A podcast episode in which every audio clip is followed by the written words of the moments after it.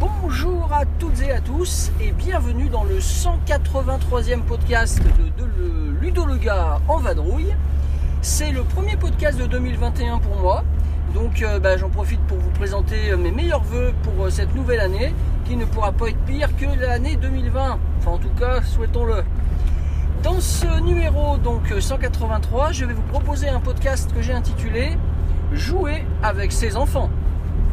Alors effectivement, moi depuis 2002, on va dire que je joue énormément aux jeux de société modernes. Eh bien, j'ai eu la chance que trois enfants se soient succédés donc dans notre famille.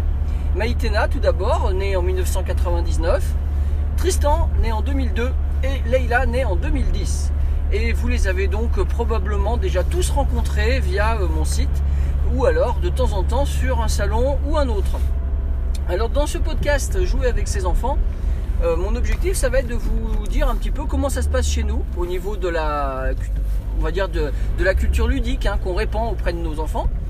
Et puis également, euh, ça sera l'occasion de vous donner peut-être quelques pistes si, euh, si vous avez vous-même des enfants et que vous souhaitez partager encore plus avec eux.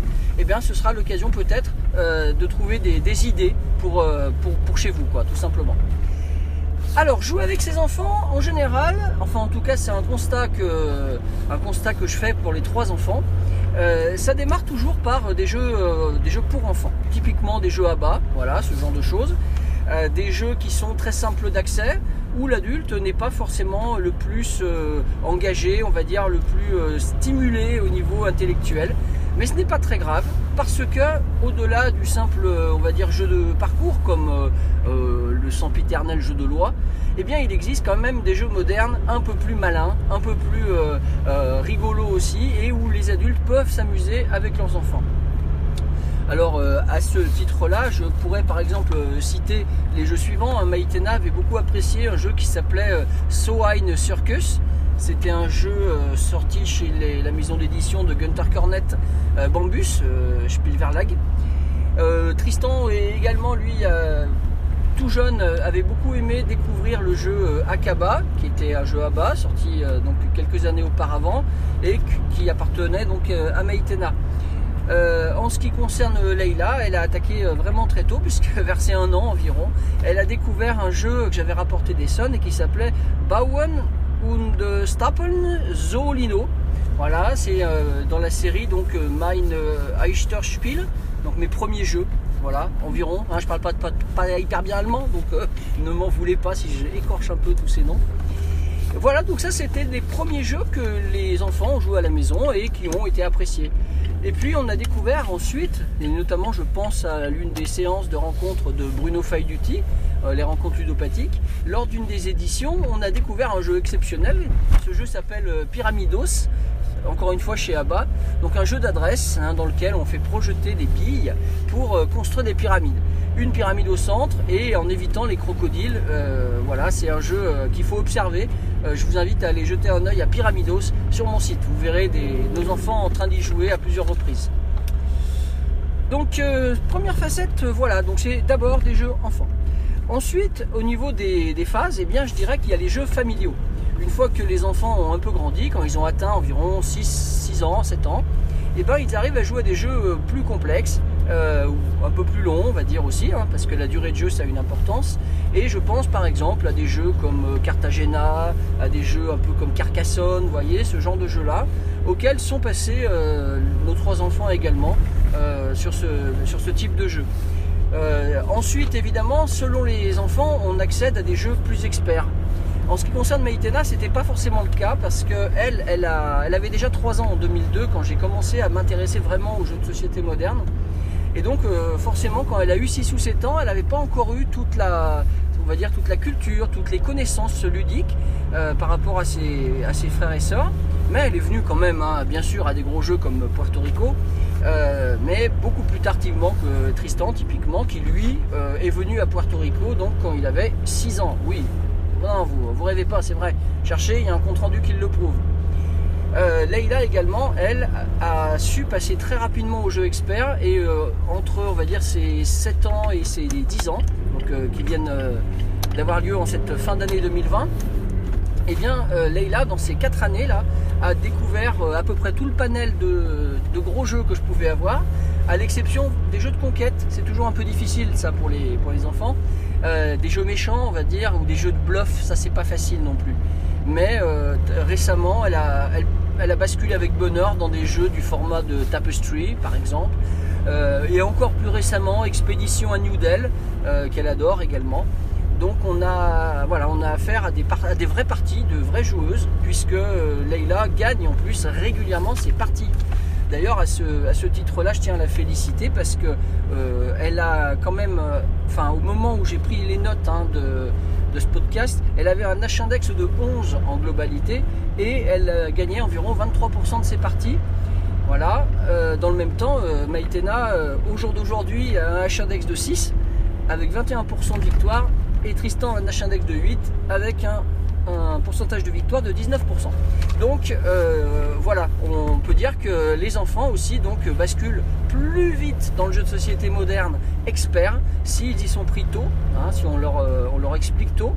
Et si euh, bah, ils sont stimulés par ça, si ça leur plaît, parce qu'il est hors de question de les forcer. Et en tout cas, nous, on ne l'a jamais fait. Je voulais également euh, profiter de ce podcast pour vous dire que euh, il, est, extrêmement euh, fréquent que les enfants que j'ai eus, notamment Tristan, surtout Tristan, puissent aller bénéficier des salons de jeux de société. Tristan m'a suivi à Essonne plusieurs années. D'ailleurs, il y a des reportages sur mon site où vous pourriez le voir en train de vadrouiller avec son père. Euh, voilà, ça a été vraiment pour lui une sorte de, magie, quoi, de passer euh, tant de temps euh, sur, les salons ludiques. Euh, aurait dû venir avec nous à, à Essonne en 2020, mais malheureusement Essonne a été annulé. Grosse tristesse. Vraiment, sur, sur- surtout sur ce point-là, parce que ça aurait été un peu l'aboutissement de ces dix premières années de jeu. On a été à Cannes aussi, alors là ils y sont tous allés les trois, le festival des jeux de Cannes. Donc toujours, euh, on va dire, dans les périodes euh, 2006-2015, allez, en gros, en large, pour dire euh, les... Ouais, pour dire en fonction des enfants, voilà, entre 2006 et 2015, Essonne et Cannes, ça a été à fond, euh, avec l'un, l'autre, euh, voilà. Alors une fois que je rentre d'Essonne par contre, ou Cannes, et quand ils sont pas avec moi, puis même quand ils sont avec moi, je trouve super sympa de rapporter un jeu à ses enfants. Et donc à chaque fois, ils ont eu un jeu dédicacé par leur père avec un petit mot à l'intérieur, donc pour leur dire que ben, euh, ça c'est le jeu que papa a rapporté d'Essonne ou le jeu que papa a rapporté de Cannes. Et c'est ainsi qu'en 2020, et Leïla, euh, n'ayant pas été à Essonne, et moi non plus, euh, je lui ai quand même rapporté un jeu d'Essonne virtuel avec le jeu New York Zoo. Un jeu qu'elle a absolument adoré. Euh, voilà, pour vous en convaincre, il vous suffit d'écouter son, le podcast 181 où on a fait notre top jeu avec, euh, avec la demoiselle. Alors j'arrête ma voiture parce que j'ai pas fini, j'arrive à, j'arrive à la maison. Euh, donc ensuite, une fois que les enfants sont passés au jeu expert, eh bien on a constaté, ma, enfin Julie et moi, on a constaté que souvent il y a une grande phase où il n'y a plus rien du tout. Autour de 15, entre 15 et 20 ans, c'est plus délicat. Euh, c'est surtout vrai euh, chez Tristan aujourd'hui. Euh, euh, elle, a moins, moins arrêté de jouer. Mais elle y est surtout revenue récemment, on va dire, euh, puis qu'elle est en couple et que eh ben, elle a l'occasion de jouer de son côté, et donc pas forcément toujours avec, avec son vieux père. Euh, Leïla, on n'en sait rien, elle n'a pas encore l'âge requis pour ça. Et elle, elle jouerait tout le temps, toute la journée. Euh, elle, note, euh, elle, note quand même tout le temps où elle en est au niveau de son H-index. C'est quand même, euh, c'est quand même un- une certaine preuve d'adhérence au jeu de société. Et puis ensuite, eh bien, les... quand ils grandissent, hein, c'est vrai que moi j'ai constaté qu'ils reviennent avec plaisir jouer. Euh, Maïtena, par exemple, là, va pas tarder d'arriver pour qu'on nous fassions des parties cet après-midi avec Monsieur Fabrice. Salut Fabrice. Et donc nous, euh, nous allons passer des très bons moments entre euh, filles, pères et euh, amis donc du village. Voilà, on joue à la maison, il n'y a plus d'activité en salle actuellement, vous le savez bien. Alors, des petits principes pour terminer. Les premiers principes, c'est que quand on joue avec des enfants, eh bien, nous, personnellement, on estime qu'il faut absolument pas euh, les laisser gagner. Ça, c'est une certitude. Euh, ça serait presque tricher et ça serait leur manquer de respect. on est certain, Julie comme moi, que si on les laisse gagner, on leur donne l'illusion qu'ils bah, sont, on va dire, qu'ils ont gagné grâce à leurs compétences. Et si ce n'est pas le cas, euh, c'est un peu triste parce que déjà pour nous adultes, euh, c'est pas très intéressant. Et puis eux enfants, même s'ils se sentent valorisés évidemment, euh, un jour ou l'autre, ils se rendront bien compte que c'était du flanc quoi. Donc on préfère ne pas les laisser gagner du tout. Et s'ils gagnent, alors là par contre, c'est véritablement qu'ils le méritaient. Et ça, c'est juste du bonheur. Ils adorent ça, gagner réellement une partie. En ce moment, Leïla qui gagne régulièrement à des jeux assez complexes le dernier en date euh, Ginkgo Police quand même, hein, voilà, euh, ou même Fornace, euh, c'est épatant et moi ça me bluffe et c'est génial. Je repense à Tristan aussi quand il jouait beaucoup dans les années 2010-2015. Et eh bien là, dans ces périodes-là, c'est pareil. à chaque fois qu'il gagnait une partie, par exemple des châteaux de Bourgogne, et eh bien c'était une grosse satisfaction pour lui. Et ça, c'est très très précieux et très important pour, pour les plus jeunes.